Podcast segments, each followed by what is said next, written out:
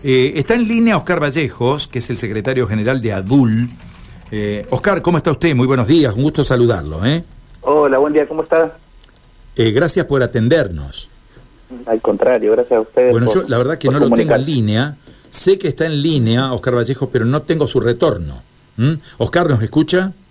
Sí, perfecto. Ahí. Ahora sí lo escuchamos perfectamente. Muchísimas gracias. ¿eh? Gracias por Gracias a atendernos usted. esta hora de la mañana. Bueno, eh, hablábamos hoy temprano en títulos de esta situación de la docencia universitaria. La semana pasada charlábamos con Francisca Taiti, que es la secretaria general de Conado Histórica, y refería a ella la constitución de una carpa, un congreso extraordinario, que finalmente derivó en una medida de fuerza, ¿no? ¿Es así?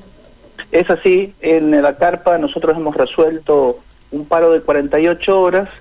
Sin embargo, como mañana 24 es una jornada nacional de la CTA Autónoma, que es la central a la que nosotros pertenecemos, y además está convocado el- una reunión paritaria, eh, resolvimos hacer discontinuo el paro de las 48 horas hoy lunes y el jueves 26.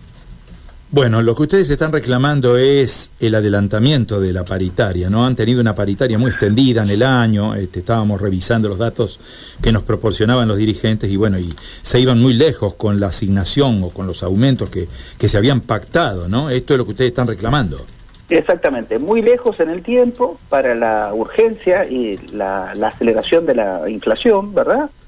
Y muy lejos respecto de la inflación. Usted fíjese que la paritaria que las otras federaciones acordaron, nosotros no re- resolvimos no firmar ese acuerdo paritario, es una, un aumento total que no es acumulativo del 41%. No, no acumulativo, ¿qué significa? Que cada porcentaje se aplica sobre el salario del mes de febrero.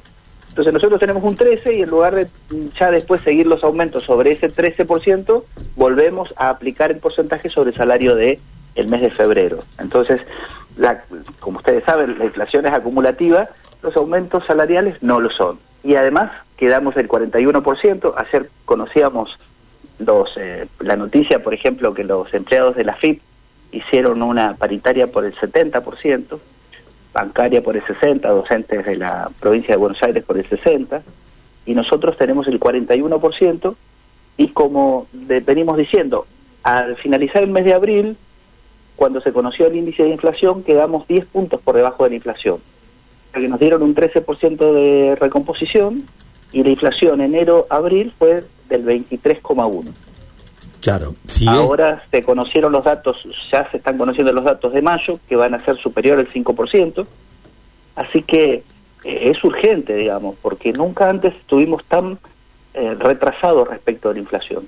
Claro, el desajuste que están teniendo ya a esta altura del año es muy importante y la compensación de ese desajuste les va a demandar una, una ardua discusión en el plano nacional, ¿no? Sin ninguna duda. Exactamente. Nosotros sabemos, y eso lo sabíamos todos los argentinos por la experiencia histórica, que con la firma del acuerdo por el Fondo Monetario Internacional, eh, si hay alguien, un sector que es castigado, es el sector de los empleados estatales nacionales. Y lo que resulta más llamativo es que del sector de los empleados estatales nacionales, el sector universitario es el más castigado de todos. Y la verdad que cuesta mm, trabajo entender por qué hay como una especie de saña en contra nuestro, porque fíjese que usted, usted que los empleados estatales, incluso el CONICET, han recibido un 10% en el mes de mayo y nosotros no hemos recibido nada. Claro. Eh, sí, aquí usted me está hablando de la docencia, de la docencia universitaria y preuniversitaria también. Exactamente. ¿no? Entonces, es también incomprensible. Y cuando ya pedimos eh, esta mesa de negociación, finalmente se abre, que es mañana. Pero se abre, ¿sabe cuándo? Cuando las universidades nacionales liquidaron ya el mes de mayo. Entonces, eso, lo que consigamos ahora, ya no va a impactar en el sueldo porque las universidades habrán cerrado la liquidación de nuestros sueldos de mayo. Y entonces, eso genera mucha ro- bronca, ¿no? Mucho, mucho malestar en la docencia, porque efectivamente abran la paritaria, pero la abren cuando las condiciones van a seguir siendo adversas. Claro, uno eh, cuando analiza esta cuestión de las paritarias, observa, por ejemplo, en el caso de ustedes, que se ha producido algo que es poco frecuente, ¿no? Es decir, por un lado hay federaciones universitarias que han aceptado, casi casi yo diría, no sé, pero anticipadamente diría, a libro cerrado, lo que ha planteado el gobierno, y bueno, y en el caso de ustedes, ustedes han rechazado, ¿no? La, la, propuesta salarial que ha hecho el gobierno. ¿Cómo se puede explicar esto? Mire, en principio porque hay una voluntad de, de, este gobierno y de todos de armar gremios que nosotros llamamos patronales, ¿no? Entonces, gremios que eh, firman cualquier cosa.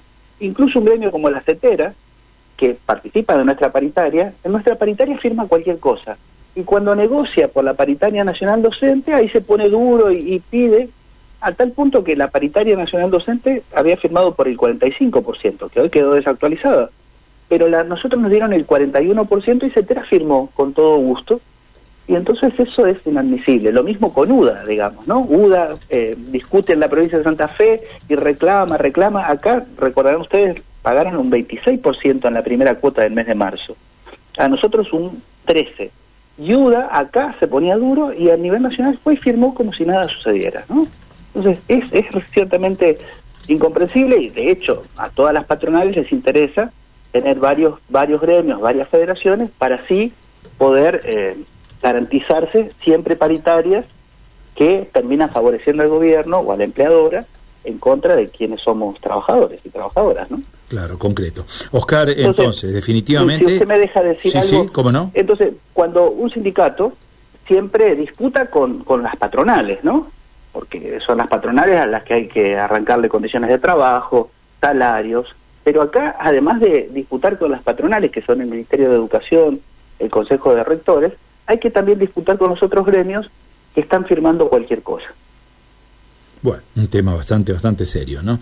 Eh, Oscar, definitivamente entonces, hoy 24 horas paro nacional de Conado Histórica y el jueves vuelven a repetir la media fuerza por 24 horas. Exactamente, así es. Le agradecemos mucho este contacto, ha sido muy amable. ¿eh? A ustedes por difundir nuestra problemática. Adiós, que siga bien. Oscar Vallejo, secretario general de ADUL.